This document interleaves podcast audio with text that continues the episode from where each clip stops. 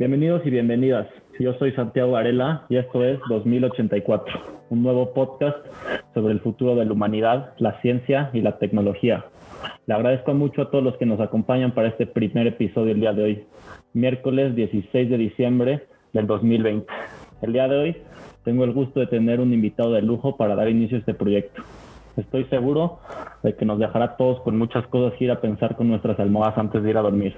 Ojalá y que podamos dejarlos con muchas ganas de regresar, seguir y ser parte de este nuevo espacio, de este nuevo espacio de diálogo, reflexión y debate. Aquí estaremos publicando por lo menos un episodio al mes y lo que queremos es iniciar una discusión alrededor de la tecnología desde una perspectiva interdisciplinaria.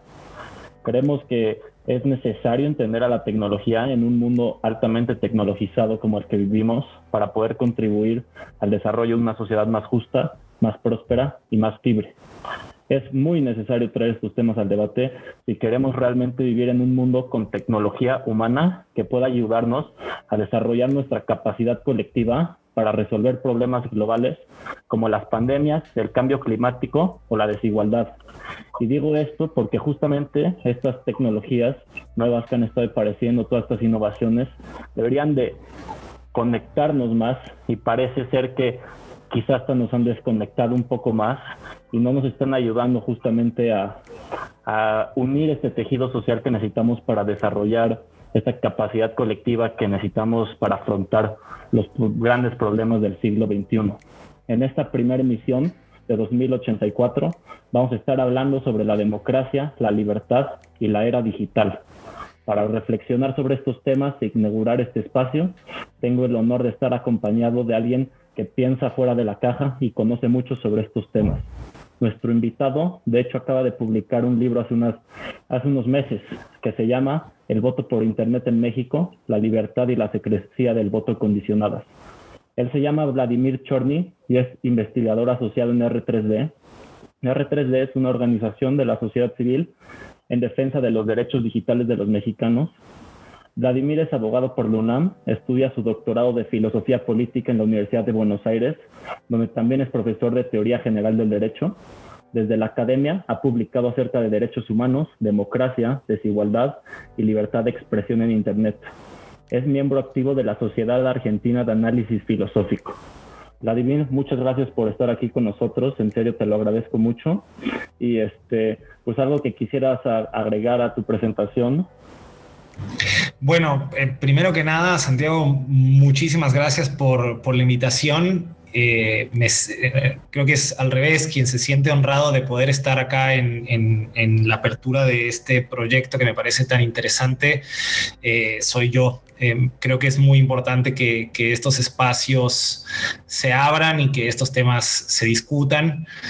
Y bueno, agradecerte muchísimo la invitación y la posibilidad de, eso, de intercambiar ideas, de discutir eh, puntos y de poner en el centro las convicciones democráticas y la tecnología en esta relación tan, tan, tan compleja que, eh, que tienen y que muchas veces pareciera eh, intentar reducirse a un, a un discurso de solucionismo tecnológico, como si eh, la tecnología fuera la respuesta para todo, ¿no? Paradójicamente, en, en este ánimo de, de, hablar sobre tecnología y, y, democracia y desarrollo, pues bueno, voy a, plantear una crítica a, esas tecnologías y, efectivamente eh, la, postura que nosotros tenemos en R3D, eh, pues es una postura crítica al, uso del voto por Internet, es una advertencia sobre, sobre los riesgos y y creemos que las tecnologías van mucho por, por lo que tú decías, por, por, una apuesta humana de conectar y encontrar respuestas para, para, algunas cosas, lo cual no significa que la tecnología sea la respuesta para todo. Ok, pues justamente mencionándoles de este libro que acaba de escribir Vladimir, este, que se llama El voto por Internet en México, la libertad y la secrecía del voto condicionadas, pues voy a ir adelante y presentarle una pequeña síntesis este, a nuestra audiencia para que se puedan enterar un poco más de qué es esto y ya después iremos llevando la reflexión un poco más allá. Entonces, a través de este libro lo que hace Vladimir este, es realmente explorar a profundidad qué tanto de esta promesa del voto por internet es cierta, como ya nos estaba diciendo ahorita.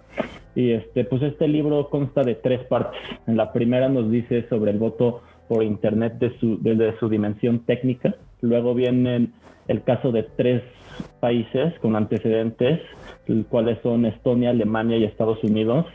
Y en la tercera parte hay una muy detallada investigación sobre lo que está pasando específicamente en México respecto al voto por Internet y el voto electrónico.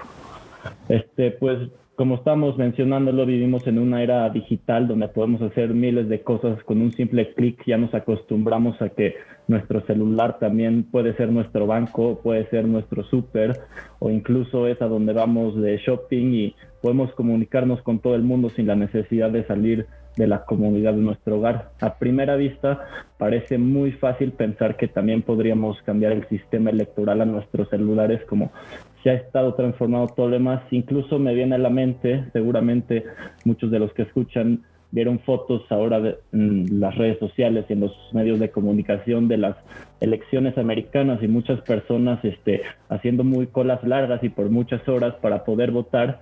Y pues nos podemos preguntar, pues si de todos modos están haciendo fila y están en su celular, ya sea chateando, trabajando, comprando algo, ¿por qué no podrían evitarse esa fila y estar votando desde su celular, ¿no? Entonces, sin embargo, este, lo que hace Vladimir en esta primera parte, que es este, analizar esto desde su dimensión técnica, nos hace ver por qué no es tan simple esto como puede parecer a primera vista. Porque cuando se trata de la democracia hay muchas implicaciones fundamentales este, y necesarias para, que, para el adecuado funcionamiento del sistema.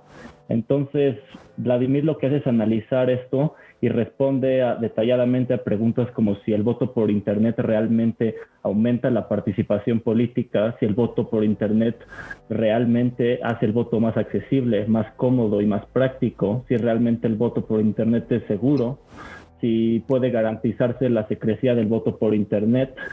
Y es importante aquí mencionar este, que cuando él se refiere a la secrecía del voto no, no solamente es a que ah, pues a mí no me importa, por ejemplo, contarle a, un amigo, yo voté por Moreno, por el PRI por el PAN o por tal y tal, sino que lo importante de la secrecía del voto es que el Estado, por más que quiera, no tenga ninguna manera de averiguar cómo es que este, votaron los ciudadanos. Este, además, responde otras preguntas como si el voto por Internet se trata de un sistema más transparente en realidad, si el voto por Internet es más económico que otras alternativas y si en realidad es eficiente y evita el error humano. Yo les recomendaría a todos este, leer por, el libro por sí mismo, pero en pocas palabras me, me parece que puedo concluir que no podemos contentarnos o conformarnos con esta promesa del optimismo tecnológico cuando lo que se exige a cambio es que la legitimidad de las elecciones se vuelva un acto de fe es algo que deja muy claro Vladimir.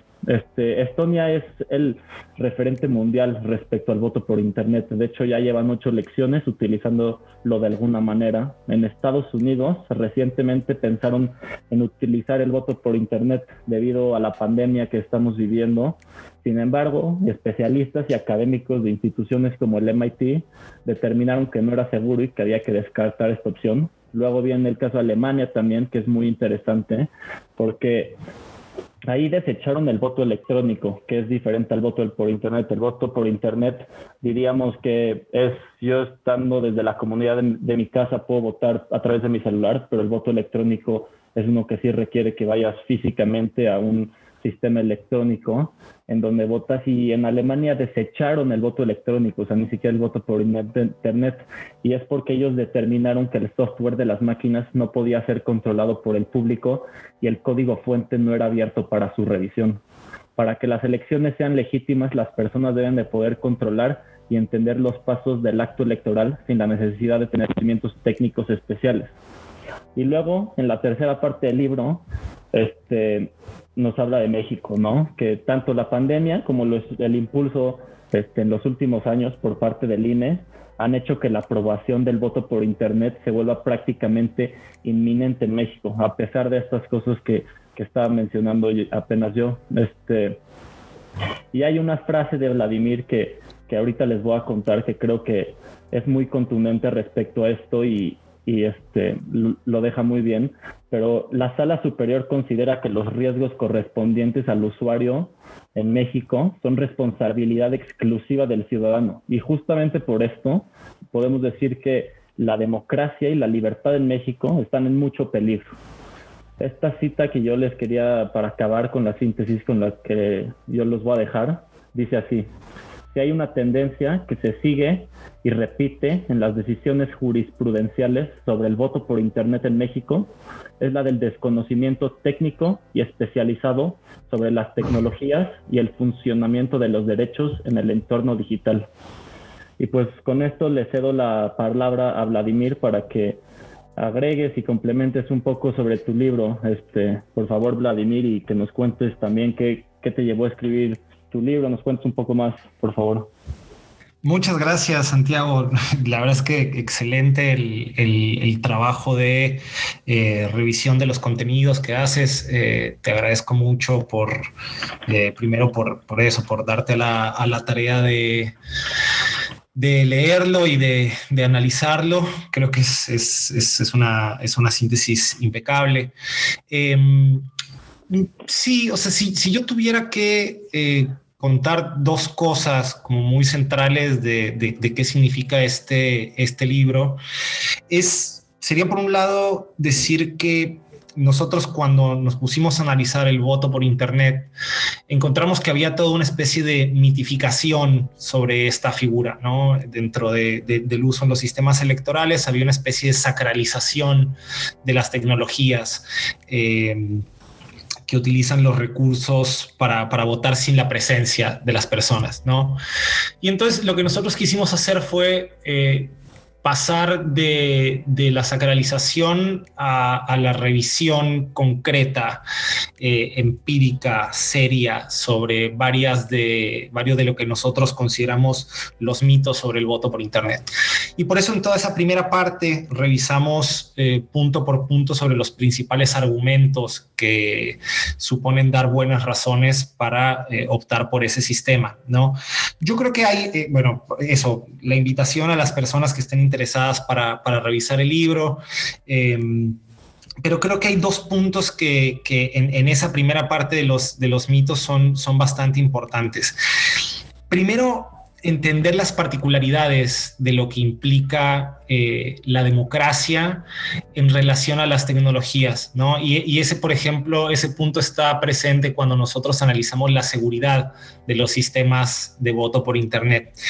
Y un argumento que es muy divertido y que lo han hecho varios consejeros electorales del Instituto de la Ciudad de México, pero que es algo también que, que se avanza sin, sin mucha revisión por eh, el Instituto Nacional Electoral, es esta idea, por ejemplo, de que ya nosotros hacemos compras por Internet, ¿no? Entonces yo compro cosas, compro libros, compro comida, hago un montón de... Mi dinero se mueve por Internet, entonces yo debo de confiar en eso porque mi dinero está ahí, ¿no? Y, y además que utilizamos los bancos, ¿no? Entonces los bancos ya te permiten utilizar el Internet. ¿Qué, más garantía quieres de que el sistema es seguro que los bancos, eh, o sea, que tú puedes utilizar tu dinero y llevar tu, plata en, Internet, ¿no? Y es muy interesante el argumento porque lo que refleja detrás es, primero un profundo desconocimiento de, cómo funcionan eh, estos sistemas por Internet eh, en, en, relación con los bancos y después un profundo desconocimiento de cómo los principios centrales de la democracia y del voto tienen profundas dificultades para adaptarse a las tecnologías. En cuanto a los bancos y la seguridad, por ejemplo, nosotros lo que vemos es que hay fraudes todo el tiempo en, términos de, los bancos. Los bancos pierden muchísimo dinero eh, por el hecho de que se puedan hacer transacciones por Internet. Ahora, ellos tienen un modelo de negocios y digamos que les compensa. Hay un costo-beneficio y el beneficio les compensa lo que pierden. ¿sí? Además, estamos hablando de dinero, lo que se pierde es el dinero. Pero un punto muy importante y este ayuda a explicar las particularidades del, voto por Internet y de los elementos democráticos mínimos frente a las tecnologías, es que si a mí me sacan el dinero de mi cuenta de banco, si a mí alguien me hace un fraude o me hacen cargos que yo no hice o me clonan la tarjeta, etcétera, yo me doy cuenta porque los bancos funcionan bajo un sistema que rompe con la lógica de la privacidad o de la secrecía. De hecho, todas las muchas personas seguramente habrán utilizado eh, la banca por internet o sus tarjetas, etcétera, o quienes no lo hayan utilizado pueden preguntar para que vean que esto funciona así. Eh, todos los movimientos se registran. Hay un paso a paso la hora, el lugar en el que hiciste la transacción, qué fue lo que compraste, todo es transparente. Y el banco puede revisarlo y si tú tienes una reclamación o rechazas un cargo, lo puedes hacer precisamente porque todo está a la luz. ¿sí? En el voto por Internet, eso es exactamente lo que no pasa. ¿Sí? En el, voto por Internet es como una caja negra en la que el procedimiento y el funcionamiento de cómo los votos se emiten, cómo se encriptan, cómo se desencriptan, cómo se cuentan, etcétera, no es visible. ¿sí? Por eso yo en el libro menciono que a final de cuentas el voto por Internet es un acto de fe porque no podemos ver lo que sucede ahí. Tenemos que creer lo que nos dicen las autoridades y las autoridades tienen que creer lo que les dicen las auditorías. ¿sí? Ahora, el hecho de que una auditoría te diga una cosa no, no, da ninguna prueba absoluta, pero ahora, ahora paso a eso. Pero el, tema entonces con esta, con esta diferencia entre los bancos y las elecciones o entre los, entre los bancos y el voto es que a diferencia del caso en el que a mí me sacan mi dinero y me doy cuenta, si yo voto por Internet y alguien manipula el sistema, si alguien cambia mi voto, no hay forma de que yo pueda saberlo. Porque la tecnología combinada con, las obligaciones de secrecía del sistema, permite que si alguien se apodera, es decir, si hay un fraude electoral en términos de lo que normalmente entendemos en cuanto a las elecciones, si alguien manipula el sistema, pueda, por las mismas tecnologías, cambiar mi voto, cambiar todos los demás votos y después borrar las huellas. Es decir, puede manipular una elección para modificar el resultado final y después llevar una serie de, pasos con los cuales sea imposible saber si los votos fueron manipulados o no. Y esto es complicado, porque a diferencia de los bancos y el dinero, que además te regresan el dinero y lo que se pierde es el dinero, en términos democráticos, el voto es uno de los principios fundamentales y es uno de los pilares que definen a nuestras democracias modernas. Entonces, si un voto es manipulado, si, si, si, si, estamos hablando en términos de violación al derecho al sufragio, el costo de eso es altísimo y es gravísimo. ¿sí? Entonces, hay un, desfase entre lo económico y el modelo de negocios y lo democrático y el modelo de los derechos humanos en términos de las elecciones y las tecnologías. ¿sí? Ahora, el segundo punto que yo quería decir en, en, términos de lo central para señalar el voto y solo como para, digamos, si hay alguien que esté escuchando esto por primera vez y no tiene mucha información, sería dar una respuesta de por qué sucede esto que te digo, ¿no? O sea, ¿por qué es imposible ver lo que pasa? ¿Por qué la tecnología no puede encontrar una manera? ¿Y por qué los principales expertos de ciencias de, la computación y los principales investigadores e investigadoras en términos de voto por Internet advierten los riesgos? Y por eso en Estados Unidos, y lo mencionabas bien, y además creo que ese va a ser un caso paradigmático para analizar en el marco de eh, la pandemia y de, de este tecnooptimismo o de esta, digamos, distopía tecnológica que se está creando en muchos lugares como en México, esta obsesión por regular todo, por revisar todo, por reconocimiento facial, por datos biométricos, etcétera, etcétera, etcétera. Eh, o sea, la, pregunta es por qué en Estados Unidos no votaron con voto por Internet. Y como bien mencionas, y es uno de los puntos que hacemos en, el libro, que hago en el libro, es eh, que las principales agencias de seguridad encargadas de la ciberseguridad advirtieron y pidieron que no utilizaran el voto por Internet. Y para quienes siguieron la elección de Estados Unidos, y esto es muy importante, para quienes han visto los intentos de Donald Trump de eh, alegar el fraude electoral, de alegar que le robaron votos, de alegar que eh, estuvo manipulada la elección, que había ciertos estados que debía ganar, eh, en todos esos estados, porque hubo algunos estados en donde había máquinas para votar, pero unas máquinas eh, bastante particulares, no era voto por Internet. Todos los sistemas de votación que se tuvieron en esos estados y que permitieron que las elecciones fueran verificadas y que todos los votos fueran contados de la manera en la que se emitieron, todos los sistemas tenían respaldo en papel.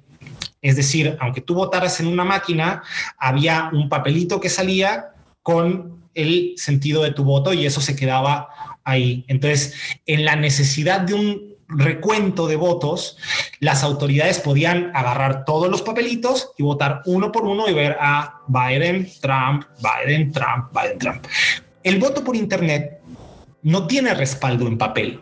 Todo pasa dentro de esa caja negra de la que te había hablado y como todos son bits de información, los bits pueden ser cambiados en términos de programación. Hay mecanismos de seguridad, de encriptación, etcétera, que ninguno es infalible, no, existe computadora infalible, no existe tecnología infalible, pero además hay muchas formas o hay muchos riesgos que salen de esos procesos de seguridad, de encriptación, etcétera.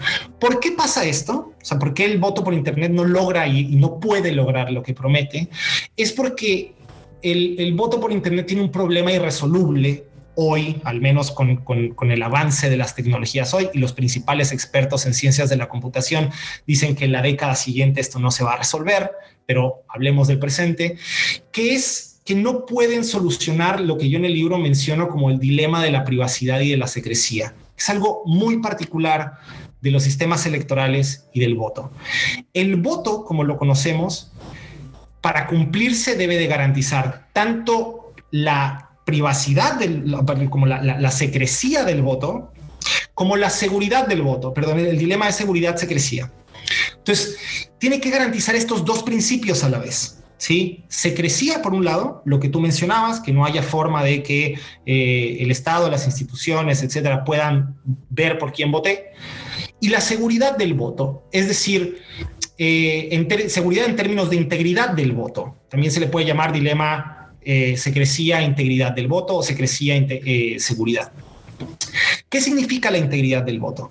Que los votos sean contados de la forma en la que fueron emitidos y que esto sea verificable, ¿no? En términos generales. Entonces, ¿qué es lo que pasa con el voto por Internet? Que a diferencia de cuando uno va a votar y tienes la casilla y tienes, eh, tienes una casilla en la que nadie puede ver lo que estás marcando en la boleta, marcas tus votos en la boleta, doblas la papeleta, sales de ahí y lo dejas en la urna. Nadie puede ver ni cuando lo marcas ni cuando lo llevas hacia la urna porque está doblado los sistemas electorales en la actualidad tienen una tecnología que se ha desarrollado durante siglos, en la cual utilizan un papel especial, se utilizan lápices o marcadores especiales, se utiliza una tinta con la que te marcan, registros, etc. Hay muchas, es, un montón de tecnología, aunque pareciera que no la hay porque votas presencialmente y con papel. Pero ese simple hecho de tú poner el voto en la urna y que ese voto se quede resguardado, haya una cadena de custodia, que sabes que ese voto está íntegro y que cuando llegue alguien y lo cuente, eh, eh, ese, ese voto es íntegro. Eso que es tan simple, una caseta secreta, papel, boleta votada, urna, eso no se puede lograr en el voto por Internet. ¿Por qué? Porque todas las medidas creadas para lograr la secrecía del voto juegan en contra de las medidas que podrían garantizar la integridad del voto. Y esto es un problema de las tecnologías. El voto por Internet tiene un sistema que cuando tú votas por el celular, para garantizar la secrecía y que, digamos, no, puedan rastrear por quién votaste, el sistema desvincula tu identidad del sentido en el que votas. Es decir, tú votas en tu celular, Santiago, y entonces sale el voto de Santiago por el partido A o por la candidata A. Y así llega al, al, sistema, digamos, eh, de, voto por Internet. Para garantizar la secrecía, tienen que separar tu identidad del sentido en el que va tu voto. Porque si no, digamos, después alguien, si, toma control del sistema, podría ver, ah, Santiago votó por la candidata A o por la candidata B, entonces deberíamos extorsionarlo o un patrón despedirte del trabajo porque no votó por quién, etcétera. Hay un montón de justificaciones en términos de evitar la coacción, compra de voto, etcétera. Pero bueno, el sistema de voto por Internet separa es de, de, esa manera. Es una medida para la secrecía. ¿Cuál es el problema o cómo tira en sentido contrario al principio de la integridad o de la seguridad del voto. Que cuando a ti te separan del voto, ese voto ya no puede volver a vincularse, lo cual es bueno en términos de secrecía. Después, toda esta información en términos de votantes va a irse a un lado y todos estos votos que ya no tienen la identidad de las personas que, que, que votaron, se van a ir a una urna virtual ¿sí? ¿Qué es lo que pasaría en una urna de papel? De hecho, en una urna de papel tú estás tranquilo porque dejas tu voto, pero tu voto nunca tiene tu nombre. Es, es, similar, es análogo en ese sentido. ¿Cuál es la gran diferencia? Que en el voto por Internet, si alguien llega a tomar el control del sistema, si alguien logra cometer un fraude, romper la seguridad del, del sistema de voto por Internet, esos votos los puede cambiar ¿sí? Es como si alguien llegara a pudiera abrir todas las urnas y cambiar los votos, cosa que no es posible en el voto presencial, porque si alguien sobrescribe sobre otro voto o marca otra opción, el voto se anula, ¿no? Es decir, no, se puede. Como acá es información que está en un sistema programado, un, sistema en, términos de, de programación, de nuevo, son bits, es muy simple. Es de hecho lo único que se tiene que hacer es, digamos, dar la orden de cambiar un sentido del voto en términos de programación. Ahora, como ya no están vinculados y como tú lo puedes ver dentro del sistema, si cambian ese voto y el resultado final cambia, tú no lo puedes verificar. Es decir, este elemento central para la integridad de decir que tiene que ser contado tal como se emitió, se rompe. ¿Sí? Y de hecho uno diría, bueno, eso es un supuesto, eso es algo que puede pasar, pero el sistema es seguro y se hacen auditorías. Y el punto central es que no es así. No existe un solo caso en el mundo en el cual se hayan hecho auditorías independientes, eh, abiertas, totales, es decir, que se pueda revisar la totalidad del código fuente y, y todos los, los, los las, las partes del sistema en los que los especialistas no hayan encontrado riesgos de fraude. Sí, es decir, es muy probable, y, existen casos, Australia es uno de ellos, Estonia, existen casos en los que los especialistas ya han dicho que de hecho fue probable que en esas elecciones haya habido manipulación. Como no hay forma de saber, imagínate que tú dices, oye, yo voté y me llegó un mensajito a mi celular que decía, ah, tu voto ha sido contado pero tengo dudas, o sea, salió una noticia en un medio de comunicación que dice que intentaron hackear el sistema, entonces, no, no, no, no, pidamos un recuento, ¿no? Cuando tú pides un recuento en el sistema de voto por Internet, como no hay un respaldo en papel, que sería lo que tú necesitarías para garantizar el principio de integridad, cosa que no puedes hacer porque si haces eso rompes el principio de secrecía y por eso tienes ese dilema. Como no existe ese respaldo, lo único que va a hacer el sistema de recuento es decir, ah, otra vez la información que tenemos acá, bueno, la volvemos a contar y volvió a salir el, resultado. En términos de hackeo, o sea, si, si tú tomas el control de un sistema, tú puedes decirle a la computadora que diga lo que tú quieras que diga, aunque la información dentro de ella no sea esa información. ¿Se entiende? Yo puedo, por ejemplo, y por eso este tema es complejo, porque tiene que ver con ciencia de la computación, con programación, con criptografía, yo puedo eh, haber manipulado la elección antes de que empezara y poner cuál es el resultado que quiero que, el sistema de voto por Internet diga al final, pero aún así indicarle al sistema que cuando se haga la prueba al inicio del día, cuando llegue el INE, abra el sistema y digan, ah, vamos a hacer, vamos a ver que no haya votos adentro, yo puedo indicarle a la computadora que diga que el conteo está en ceros. Y aún así, decirle que cuando termine, es decir, programar el sistema para que cuando termine la elección del resultado que yo desde antes ya le dije que tenía que decir. Eso puede pasar y el problema es que no podemos darnos cuenta. Por eso el Tribunal Constitucional de Alemania dijo que como no se podía cumplir con ciertos principios como el de control ciudadano, es decir, poder ver qué es lo que está pasando, qué es lo que tenemos en el voto presencial, tenía que descartarse. ¿sí? Entonces, a grandes rasgos, o sea, si yo tuviera que decir dos cosas, y sé que me extendí un montón, perdón, pero creo que e, ese es el centro, al menos para mí, en términos de los grandes problemas. Después hay muchos problemas secundarios, no, no, secundarios en términos de relevancia, pero que acompañan este problema que para mí es el central, porque además es irresoluble eh, hoy, en, la actualidad, que no se han tomado en cuenta y que no creo que no han sido dimensionados por, por, por las autoridades en, en el país. Eh, claro. Diría eso. Sí, pues este, justamente tengo aquí a la mano unas citas que creo que plasman muy bien justo esto que, que acabas de mencionar. Este, dice, la ciudadanía debe de poder examinar por sí misma el funcionamiento correcto del sistema. La democracia debe ser un sistema de gobierno comprensible para todas las personas en el que las acciones puedan ser escrutadas y asimiladas por las personas que conforman la comunidad política la hiperespecialización del conocimiento es muy poco democrática y saca la comprensión de las elecciones de las manos de las personas para dárselas a una élite minoritaria. Y pues bueno, por esto yo lo que te quería preguntar, ya lo estabas mencionando, este, y quizá esta pandemia, si antes estábamos en la antesala de, de, una transformación digital muy grande y de la cuarta revolución industrial, quizá estamos antes de la pandemia simplemente en la antesala y parece que ahora se ha acelerado muchísimo esto. Y yo te quería preguntar a ti, este, ¿qué tanto te preocupa la distopía tecnológica si no es que ya la estamos viviendo más bien? ¿Qué, qué piensas tú al respecto? Yo, es, es una gran pregunta. Eh, creo que no, muchas personas han, dimensionado lo que, lo que esta pandemia nos, nos trajo y ese es un gran concepto. Me, gusta mucho esta idea de distopía tecnológica.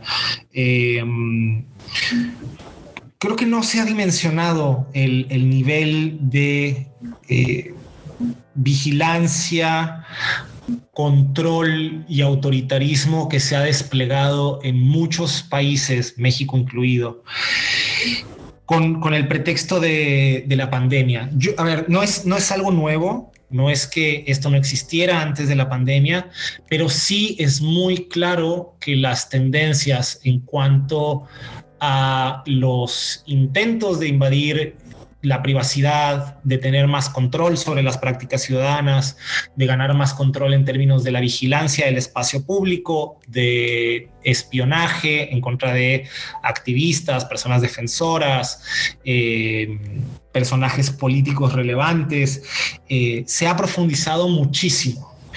Y creo que es algo que, como bien, como bien señalas, tiene que ver con, con una cuestión inevitable, como era inevitable en términos de que pasó, eh, o sea, de que ah, venía advirtiéndose desde hace mucho tiempo la posibilidad de una pandemia y una vez eh, detonada la pandemia era, inevitable entrar en lo que entramos, pero em, se han aprovechado mucho de ese discurso para avanzar medidas profundamente autoritarias que además y esta es la paradoja de esa distopía tecnológica. La pandemia, ojalá, digamos, todos estamos esperando eso, eh, pues, con, el surgimiento de las vacunas y las medidas eh, sanitarias globales, eh, la pandemia se va a ir, ¿no? quién sabe si volvamos a la normalidad de antes, quién sabe cómo sea el futuro, pero efectivamente, digamos, las esperanzas como humanidad es que la pandemia se vaya. Muchas de las medidas y esto es lo que pasa con, la tecnología, es, que se quedan. ¿Sí? Entonces, la vigilancia que se crea al crear aplicaciones para saber hacia dónde se mueven las personas, qué hacen, con quién se ven, qué compran, qué consumen, toda esa información, que es información que después se puede perfilar y que te da muchísima información en términos de ideología política, orientación sexual, prácticas cotidianas, preferencias políticas, etcétera. Todas esas eh, medidas tecnológicas se van a quedar en manos de los gobiernos. Y lo que sabemos, y esto es una cuestión empírica, es que los gobiernos las utilizan. Nosotros hace varios años bastantes años, eh, si no me equivoco, fue eh, a finales de 2015, publicamos un informe que está ahí en la página de R3D, que es r3d.mx para quien esté interesado, que era, es, este informe del estado de la vigilancia en México. Y desde ahí nosotros empezamos a advertir las cuestiones de la compra de sistemas eh, de espionaje estatal personalizado, pero también como toda este, eh, esta tendencia al despliegue de mecanismos eh, legitimados a través del derecho, además, muchos paralelos al derecho, pero muchos legitimados por, leyes que se, han, que se han estado pasando eh, recientemente en los últimos años, de, medidas de, de vigilancia y control de la población que están ahí, que se profundizan con la pandemia, pero que esa profundización que se tiene con la pandemia no se va a ir, no se va a volver atrás de eso. ¿sí? Entonces, estas cuestiones, por ejemplo, de reconocimiento facial, del hecho de saber cómo se mueven las gente, cómo se mueven las personas, con quienes están, son todas medidas que son profundamente autoritarias, son discriminatorias, pero además tienen un, alto nivel de, falibilidad. Eh, es decir, no, pueden garantizar lo que dicen que se quiere garantizar.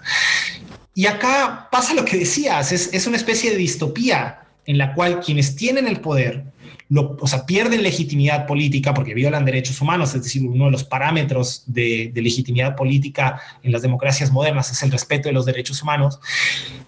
Con el pretexto de la pandemia, y es, es, es una cosa muy, muy hobbesiana, muy eh, de, de, de leviatán, de decir yo garantizo tu seguridad y tu vida, y a cambio tú me das todo lo demás si tienes que sacrificar la privacidad, me das la privacidad. Si tienes que sacrificar la libertad, me das la libertad. Si tienes que sacrificar la movilidad, me das la movilidad. Yo soy el Estado. Garantizo seguridad y vida.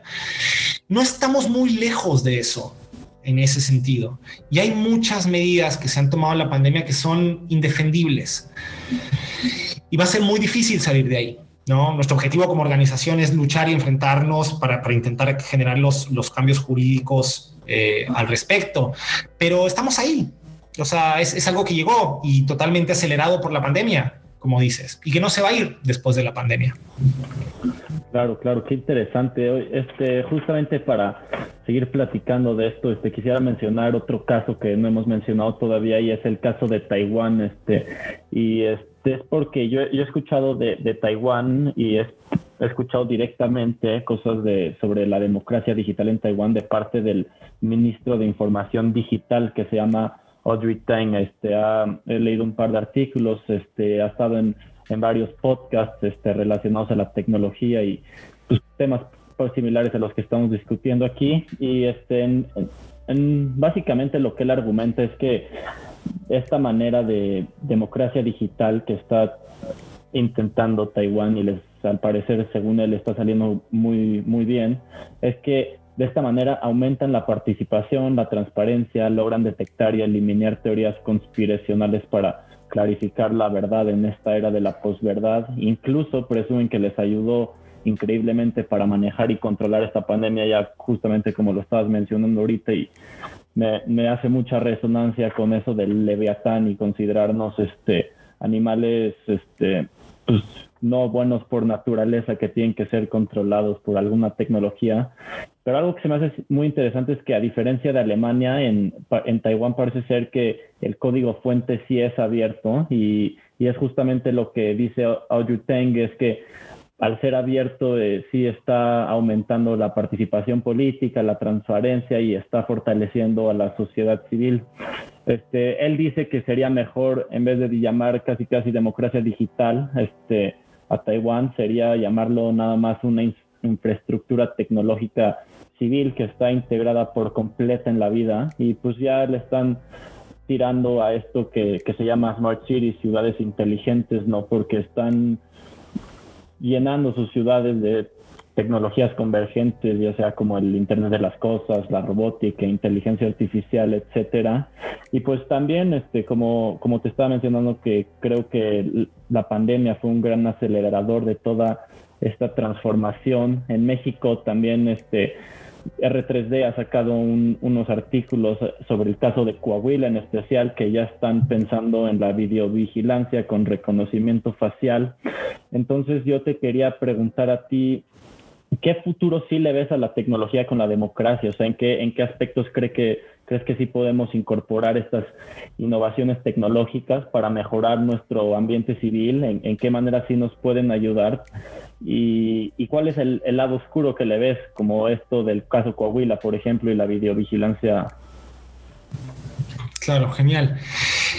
Mira, yo, a ver, muy así en principio, como la, primera respuesta más general, es que efectivamente la tecnología y la democracia pueden llevarse bien. No, no, no, no nuestro punto, y, de hecho, bueno, somos eso, somos una, organización que defiende los derechos eh, humanos en Internet. Eh, y nuestro, nuestro punto de partida es aceptar que hay una compatibilidad entre tecnología y democracia. Ahora, esa compatibilidad pasa por ciertos principios, es decir, por, cumplir ciertos mínimos que deben ser puestos desde la democracia hacia la tecnología, no viceversa. Entender esto es muy importante por, Primero porque hay muchas limitaciones de la tecnología y porque el uso de la tecnología muchas veces se sigue por criterios que pueden ser profundamente antidemocráticos, ¿no?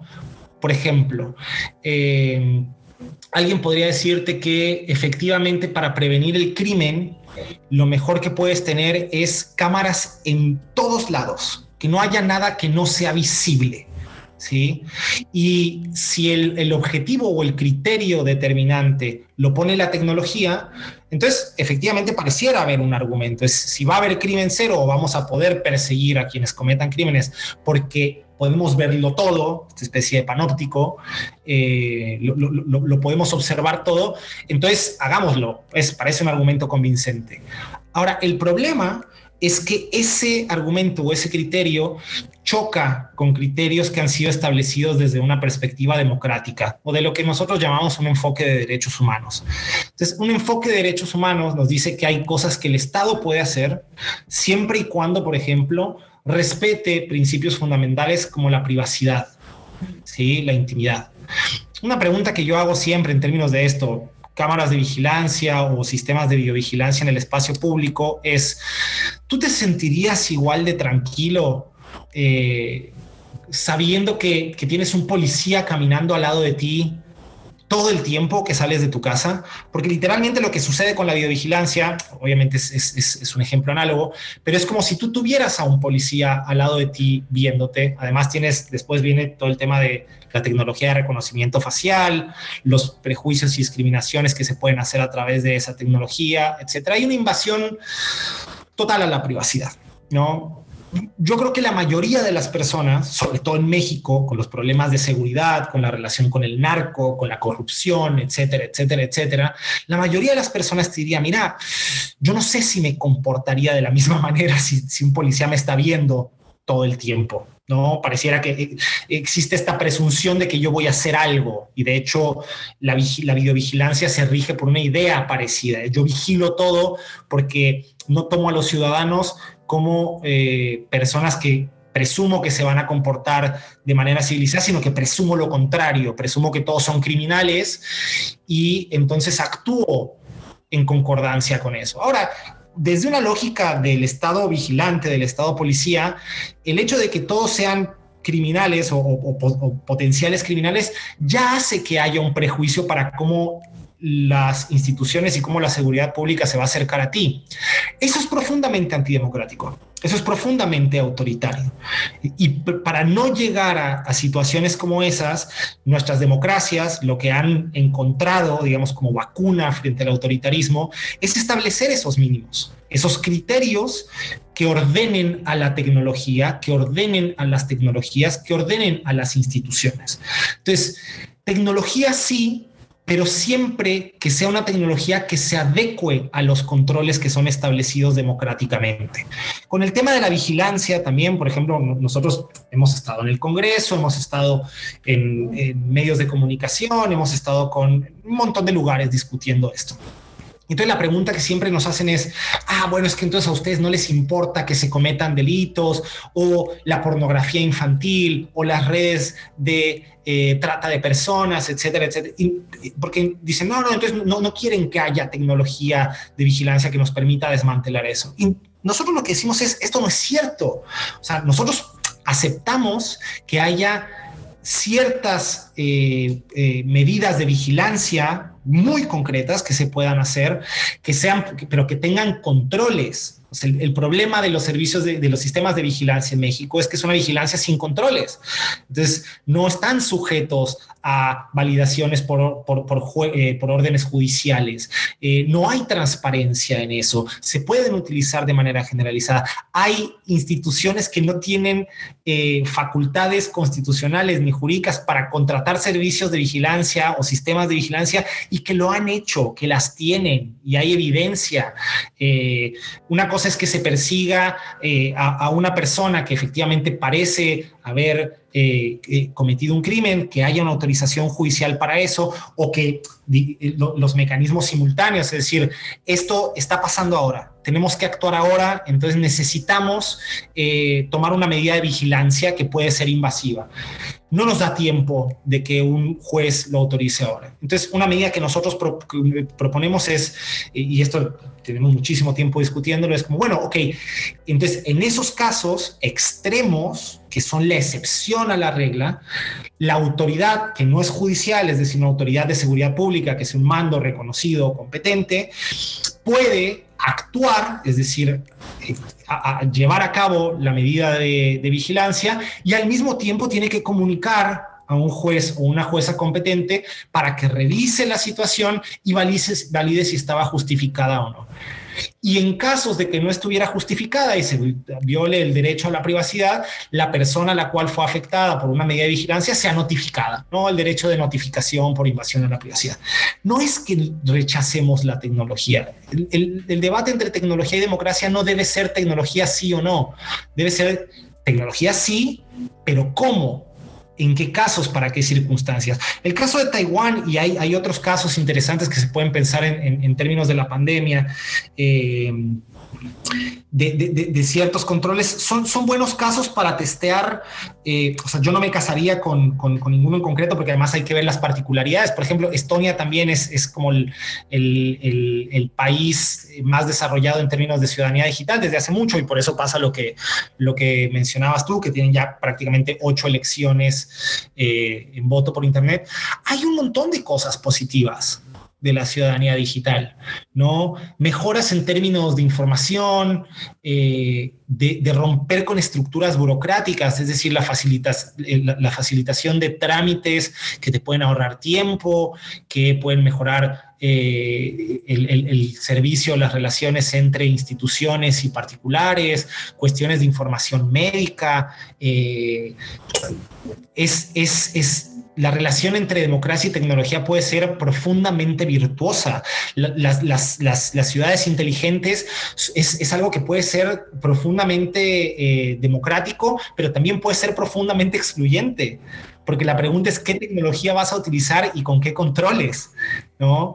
Eh, vas a, establecer mecanismos de reconocimiento facial que, eh, y esto está demostrado, discriminan y contienen, eh, eh, tienen errores o un mayor porcentaje de fallas sobre mujeres, personas de raza negra, personas no binarias, etcétera. ¿Dónde quedan todos esos grupos? ¿Estás dispuesto a excluirlos por tener ciudades inteligentes?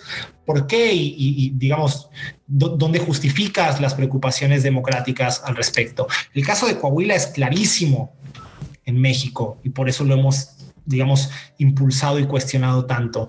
No solo no hay, no hay, no hay una base legal clara en, la cual se pueda apoyar para el, gasto que ha hecho Coahuila sobre los servicios de vigilancia, sino que han sido profundamente opacos. Han gastado más de 600 millones en eh, servicios y sistemas de vigilancia, no contestan sobre cuáles son los rangos de errores, aunque ya sabemos que los rangos de errores de esos sistemas son altos. Es opacidad frente a lo que tendríamos que tener, que es transparencia, es arbitrariedad frente a lo que tendríamos que tener, que es eh, apego a la legalidad, lo que pueden hacer las autoridades y lo que no pueden hacer. Eh, y es eso, es tomar la tecnología desde los criterios democráticos y construir algo a partir de ahí. Y yo creo que la relación puede ser muy virtuosa y podríamos pensar mejor en utopías tecnológicas en vez de en distopías. Eh, tecnológicas. Lo que creo que nos acerca o nos orienta hacia una utopía en lugar de hacia una distopía es el compromiso democrático en el medio. Sí, me parece muy interesante esto que estás diciendo y pues daría para una serie de conversaciones más, pero me parece especialmente importante esto que mencionas de ver la tecnología como una espada de doble filo y que hay que ser críticos para, para ver cómo la implementamos y que así realmente sí nos ayude a, a solucionar todos estos desafíos que, que encara la humanidad en el siglo XXI. Este, y pues por un lado parece que, como lo estamos mencionando, el avance de la tecnología es, es muy, muy rápido, se ha acelerado incluso y, y bueno, avanza exponencialmente, incluso mientras estamos hablando, estaban avanzando el ritmo de innovación, pero por otro lado, parece que nuestras instituciones y las instituciones posguerra este, no, no ha sido el mismo caso, no se no han avanzado de la misma manera. Este, hay un artículo del MIT Technology Review muy, muy interesante que se llama ¿Cómo pueden las democracias reclamar su poder en el mundo digital? de Mariette Schake, que es la directora del Centro de Ciberpolítica Internacional en la Universidad de Stanford. Ella es parte del Instituto en Stanford para la Inteligencia Artificial centrada en el ser humano y también ha sido parte del Parlamento Europeo por parte del Partido Democrático Liberal Holandés. Y bueno, lo que nos dice aquí la investigadora es este, que esto requiere de un esfuerzo internacional para luchar por las democracias alrededor del mundo. Dice que necesitamos algo nuevo, una alianza global que ponga la democracia en primer lugar, ya que las instituciones posguerra no tomaron en consideración el mundo digital en el que estamos viviendo hoy. Estamos en medio de una ciberguerra fría, nos advierte, y esta ciberguerra fría amenaza las democracias por todo el mundo. El conflicto ideológico y la polarización este, pues van muy mal con lo que pueden hacer estas nuevas tecnologías si no son usadas correctamente. Y uno de esos problemas, ya lo estabas mencionando, es pues, precisamente el autoritarismo. Este, hay una, una cita aquí muy contundente que, que les quisiera dejar, que dice así, dice, si los gobiernos democráticos no asumen más poder en la gobernanza de la tecnología, a medida que los gobiernos autoritarios se vuelven más poderosos, el mundo digital, que es parte de nuestra vida cotidiana, no será democrático. Sin un sistema de clara legitimidad para quienes gobiernan, sin controles, equilibrios y mecanismos de supervisión independiente, es imposible responsabilizar a las empresas de tecnología. Solo mediante la construcción de una coalición global para la gobernanza tecnológica, los gobiernos democráticos pueden volver a poner la democracia en primer lugar.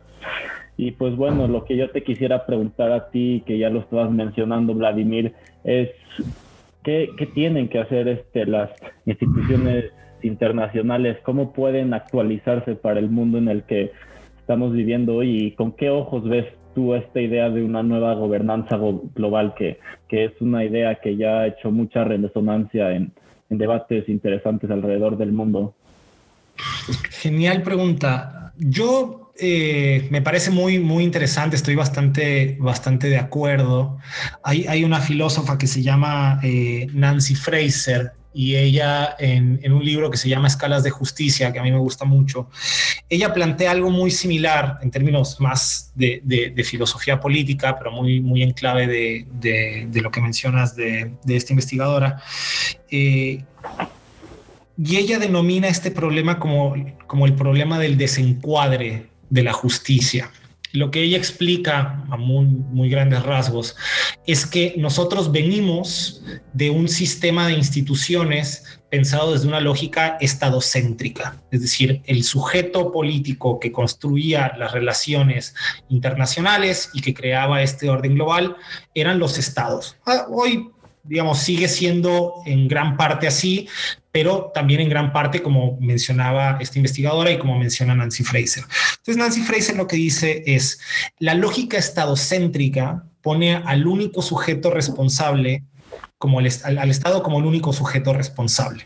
¿sí? El problema es que ese marco se desactualizó, se erosionó, quedó inservible, fue rebasado, por decirlo de alguna manera. Y lo que pasó es que con la globalización, con la tecnología, con el rompimiento de las fronteras, eh, empezaron a surgir nuevos sujetos por fuera de los estados que empezaron a ganar muchísimo poder y que empezaron a tener la posibilidad de influir en las decisiones y de tomar decisiones dentro de distintos países, más allá del Estado. Y esto generó un problema para la justicia que es, se puede, digamos, ver de manera muy eh, concreta con los ejemplos de las empresas transnacionales o los organismos internacionales eh, en, cuestión de inversiones, como puede ser Fondo Monetario Internacional, Banco Mundial, inversores extranjeros que están interesados en bonos de distintos países, etcétera, tal, que son personas que están por fuera del Estado y a los cuales uno no les puede hacer frente porque no están dentro de, nuestros países, pero que tienen un montón de poder y que pueden afectar derechos humanos dentro de ese país. Entonces, por ejemplo, y eh, yo en el, país en el que vivo ahora, acá en Argentina, ahora que estoy en Buenos Aires, es, es muy claro, ¿no? El poder que, por ejemplo, tiene el Fondo Monetario Internacional para el tipo de políticas de ajuste que tienen que tomar los gobiernos, como lo está haciendo el gobierno actual, como lo hizo el gobierno anterior con Macri, como lo hizo también de cierta manera el gobierno eh, con, Cristina, eh, son procesos de toma de decisiones en los cuales el pueblo, porque lo pongo muy entre comillas, yo soy bastante detractor de esta idea de, de la voz del pueblo, porque normalmente esa idea se toma en un mal sentido, entonces un gobernante es quien dice cuál es la voz del pueblo, en qué sentido es la voz del pueblo y cuál es el pueblo, ¿no? Cuando es mucho más complejo. Pero el problema es que no hay una posibilidad de participación y de toma de decisiones de las personas dentro de esos procesos en los cuales quienes deciden son esos grupos de interés que están además por fuera del Estado. Entonces, cuando hay ese tipo de violaciones, cuando hay ese tipo de decisiones que nos afectan tanto, a lo más que podemos llegar es a las instituciones de nuestro Estado, pero ellas no pueden hacer nada, porque las decisiones no las toman ellas, las toman sujetos supraestatales que están por encima de ellos y que pueden afectar nuestras libertades de manera profundísima. En términos de alimentación y puedo mencionar, por ejemplo, Monsanto, ¿no? Todo el tema de agrotóxicos en la producción de alimentos, empresas de otros países que vienen, destruyen y crean un daño ambiental gigantesco con todos los proyectos extractivistas, minería abierta, eh, etcétera. Eh, en términos económicos o de economía política, como mencionaba con Fondo Monetario Internacional, inversores, eh, Banco Mundial, pero también en términos de la tecnología y de lo que pasa con eh, plataformas en Internet. Pensando, por ejemplo, eh, esto, Facebook, ¿no? ¿Qué es lo que hace Facebook con la libertad de expresión? ¿Cuáles son los límites? ¿Cómo llegamos? Y, y el problema, y por eso traía Nancy Fraser, es que pareciera que hay un desencuadre entre las responsabilidades y los procedimientos que tenemos para llevar a los responsables a que se hagan cargo de lo que están haciendo.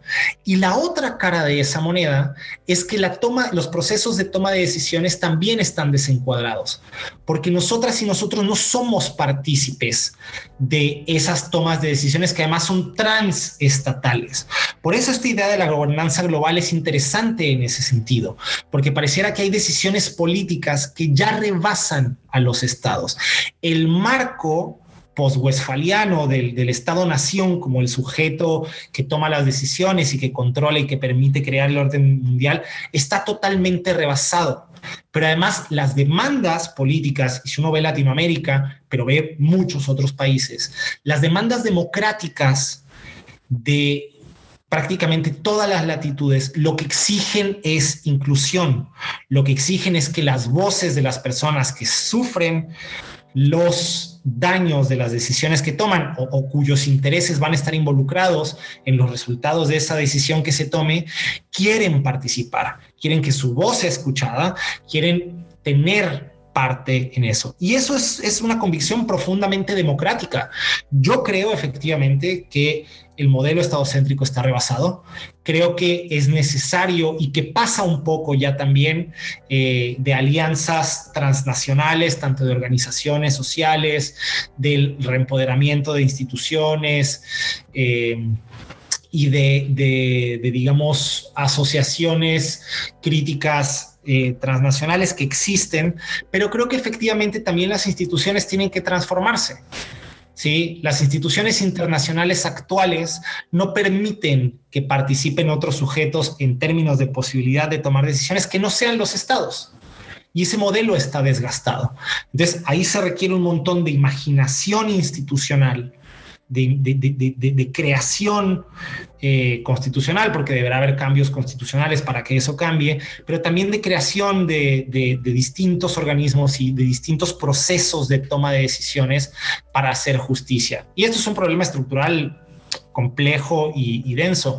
Pero lo que sí creo que es clave y que se puede ver, uno puede voltear a Chile y ver el proceso constituyente ahora con, la, la, votación por la, por la nueva asamblea, pero después uno si abre un poco la visión, va a ver que en Francia hay también un montón de protestas en distintos sentidos por las decisiones que se toman, eh, que las demandas ambientales son cada vez más fuertes, que las protestas, en, ahora en Argentina, por ejemplo, hay, hay, protestas muy grandes eh, porque se quieren instalar unas granjas de producción de cerdos para China. Entonces, eso tiene una profunda contaminación ambiental, que además pasa por el maltrato y la explotación de los animales, que tiene que ver con un sistema de consumo eh, que lo único que nos ha demostrado es que como especie somos una pésima especie y que estamos destruyendo el planeta. Entonces, todas esas voces críticas que van en favor de las preocupaciones, por ejemplo, por el medio ambiente, toda la preocupación por cambio ambiental,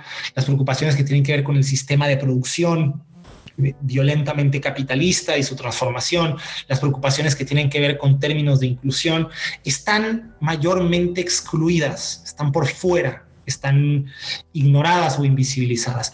Y ahí, por ejemplo, la tecnología sí puede ayudar para crear lazos, para conectar, para generar diálogos, para llevar demandas, para amplificar voces.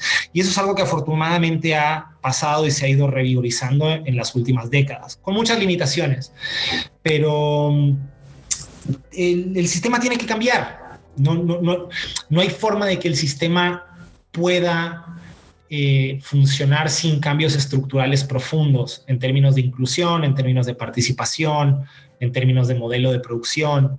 Eh, y creo que la gobernanza global, dependiendo también de cómo se arma y de, cómo se estructura, es una de esas respuestas. Porque volviendo, y con esto cierro, a esta idea de Nancy Fraser del desencuadre en términos de la, de la justicia, parecería que necesitamos una lógica flexible y múltiple para corregir las desigualdades y los problemas de tomas de decisiones. Es decir, con que construyamos un nuevo superorganismo internacional que pueda tomar decisiones y que sea un superorganismo de gobernanza global, probablemente no sea suficiente. Ahora, necesitamos mejores organismos internacionales con procedimientos mucho más democráticos para mejorar la toma de decisiones. De arriba hacia abajo. De abajo hacia arriba necesitamos sistemas más democráticos y más participativos que permitan alimentar ese sistema democráticamente desde los estados o desde las sociedades hasta allá. Y en el medio también necesitamos sistemas de comunicación, medios de comunicación más democráticos, etcétera. Es complejo, pero no hay otra salida. es como un sistema de retroalimentación, ¿no? En el que... Circular. aportar. Bueno, sí, todos tenemos algo que aportar y, quizá más allá de también estar exigiéndole a, nuestros gobernantes también el, el cambio para y las respuestas a todos estos problemas del siglo XXI que en cierto sentido están entrelazados este, uno con otro, este, pues sí, tenemos que, que, iniciar el cambio desde nosotros mismos. Entonces, para cerrar, déjame te pregunto, este, ¿cuál es el papel que crees tú que pueden y deben de jugar la sociedad civil y las universidades ante, ante estas amenazas que ponen a la humanidad en jaque mate? Y, es en específico al tema de hoy que estamos discutiendo nosotros, que es la democracia y la libertad. Entonces, te dejo con eso para cerrar, por favor, Vladimir. Genial. Súper importante. Yo creo que un deber fundamental de, las universidades pasa por, por, dos sentidos. Uno que tiene que ver, de nuevo, en términos de inclusión, eh, hacia las personas que no han tenido aún la posibilidad de el acceso a la educación, es decir, creo que debe haber un, compromiso y esto obviamente conecta universidades con, eh, con gobiernos por la obligación de garantizar el derecho a la educación, pero en términos de acceso y, corrección, yo como profesor universitario, efectivamente he sido profesor universitario de, dos de las universidades eh, públicas más importantes de Latinoamérica, lo fui en la UNAM y lo soy acá en, la UBA. Em, y en ambos casos, una de las cosas que yo vi fue insuficiencias en términos de la universidad para, por ejemplo, nivelar las diferencias entre conocimientos y capacidades de las personas que acceden a la universidad pública, pero al mismo tiempo de, de, entender que es necesario un enfoque integral para corregir la desigualdad que muchas y muchos de los alumnos que llegan a la universidad tienen frente a, los, frente a sus pares, es decir, no solo basta con que haya universidad pública abierta, sino que son necesarias muchas medidas sustantivas y más concretas frente a las personas que ya llegan ahí. No, después otro debate es cómo hacemos que la educación universitaria llegue a todas y todos, pero en, en, ese sentido eso sería una cosa que diría. Y la segunda cosa sobre las universidades es la necesidad de generar pensamiento crítico. La enseñanza dogmática del derecho, por ejemplo, que es donde yo doy clases, es un cáncer para la democracia. La enseñanza dogmática, formalista, acrítica. Las universidades deben de tener un compromiso profundo con el pensamiento crítico, con el pensamiento transformador, con el pensamiento plural. La incorporación de voces, lecturas, perspectivas que han sido ignoradas porque las universidades replican visiones de status quo porque son también instituciones de poder. Entonces, la necesidad del pensamiento crítico es súper importante y es una deuda muy grande que se tiene. Fuera de las universidades, ya sea la sociedad civil, organizaciones de derechos humanos, pero sociedad civil también más amplio. Yo creo que efectivamente es, es, un, es un switch que hay que incorporar y que va en dos pasos. Y el primer paso es el que mencionabas tú recién y que estoy completamente de acuerdo. Eh, es necesario entender que el cambio no va a venir mágicamente desde afuera. Es decir, que no va a venir un gobierno, y esto en particular en México por el nivel de corrupción, por el nivel de eh, ineficacia, por el nivel de eh, colusión política y de intereses eh, partidistas que, hemos visto en los últimos gobiernos y que, yo creo que con, matices sigue estando en el, gobierno actual, que que el cambio no va a venir mágicamente de un líder desde fuera. Y entonces en ese sentido es cierto que el cambio está en uno mismo en cuanto a tomar conciencia y empezar a pensar cómo podemos hacer para participar, volvernos ciudadanas y ciudadanos activos e intentar crear cambios. Yo creo que ese es el primer paso. Sumaría uno. Después de eso, es necesario entender que aunque el cambio está en uno mismo en términos de toma de conciencia y de deseo de activación y, transformación, después creo que el cambio tiene que venir en colectivo. ¿sí? Es importante la organización, es importante la interacción, es importante la creación de redes, de lazos, pensar en términos comunitarios para la activación y creación de ayudas. Y creo que hay varios ejemplos, sobre todo en, Ciudad de México, pero en, en, todo el país, que son muy referentes. La organización, por ejemplo, de los pueblos indígenas es un ejemplo increíble sobre la resistencia a la violencia, la opresión y la segregación. Pero después en casos como el, último sismo que tuvimos en México y que fue una replicación, eh, digamos, una analogía o una remembranza de ese terrible terror del 85, en términos de la solidaridad entre las personas y el trabajo que se hizo durante todos esos días de caos, en el cual las instituciones y las autoridades estaban rebasadas y lo que rescató en términos sociales a esa ciudad y a muchísimas personas fue el trabajo colectivo, fue la organización, fue la construcción y la búsqueda de transformar este mundo de manera colectiva. Es decir, nadie puede transformar el mundo solo. Entonces, yo, yo, yo, yo creo que son esos dos pasos. Hay una parte de toma de conciencia y, de, entender que tenemos que cambiar como seres individuales y después hay un, hay un segundo paso eh, en términos de la organización y del trabajo colectivo. No son excluyentes y muy probablemente hay distintos momentos en los que uno tiene que articular en, los distintos, en las distintas canchas, por así decirlo. Habrá momentos en los que uno necesita de acciones individuales y que tendrá que concentrarse ahí y habrá momentos en los que para lograr lo que se pretende, sobre todo en términos de transformaciones democráticas, uno necesitará de ese trabajo colectivo. Yo soy de esos idealistas que creen que hay una dinámica virtuosa entre lo individual y lo colectivo y se necesita de las dos para que se hagan las transformaciones. Y las transformaciones creo que al final llegan en colectivo. Eh, así es que eso es lo que, lo que tendría para decir. Oye, pues me parece una muy, muy valiosa reflexión para, para terminar y, la verdad es que coincido completamente contigo en esto que mencionas, así que no me queda nada más que agradecerte muchísimo por tu tiempo, por tus pensamientos, por tus reflexiones. Este, la verdad que fue un gusto tener esta conversación contigo. Espero que, que no perdamos el contacto y en una de esas tenerte de vuelta por este espacio en alguna otra ocasión ya más adelante. Este, y pues también me, este, una, una despedida, un, agradecimiento a, a toda la, la, audiencia que nos acompaña el día de hoy. Este, y espero que sigan regresando a este espacio para unirse al debate. Sí, ah, no sé si me escuchas ahí. Sí, sí, sí, te escucho.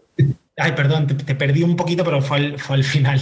Eh, no, al revés, de verdad, eh, agradecerte un montón, un montón a ti, Santiago. Eh, disfruté mucho el espacio.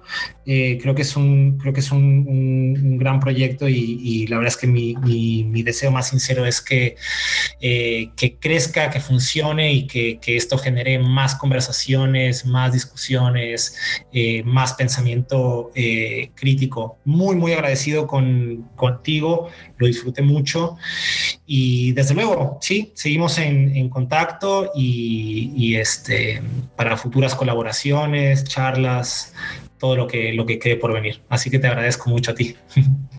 Amigos y amigas, eso es todo por el día de hoy en nuestro primer episodio que trató sobre la democracia, la libertad y la era digital. Muchas gracias por acompañarnos y por favor compartan con sus amigos y familiares si es que este podcast es de su interés. Saludos.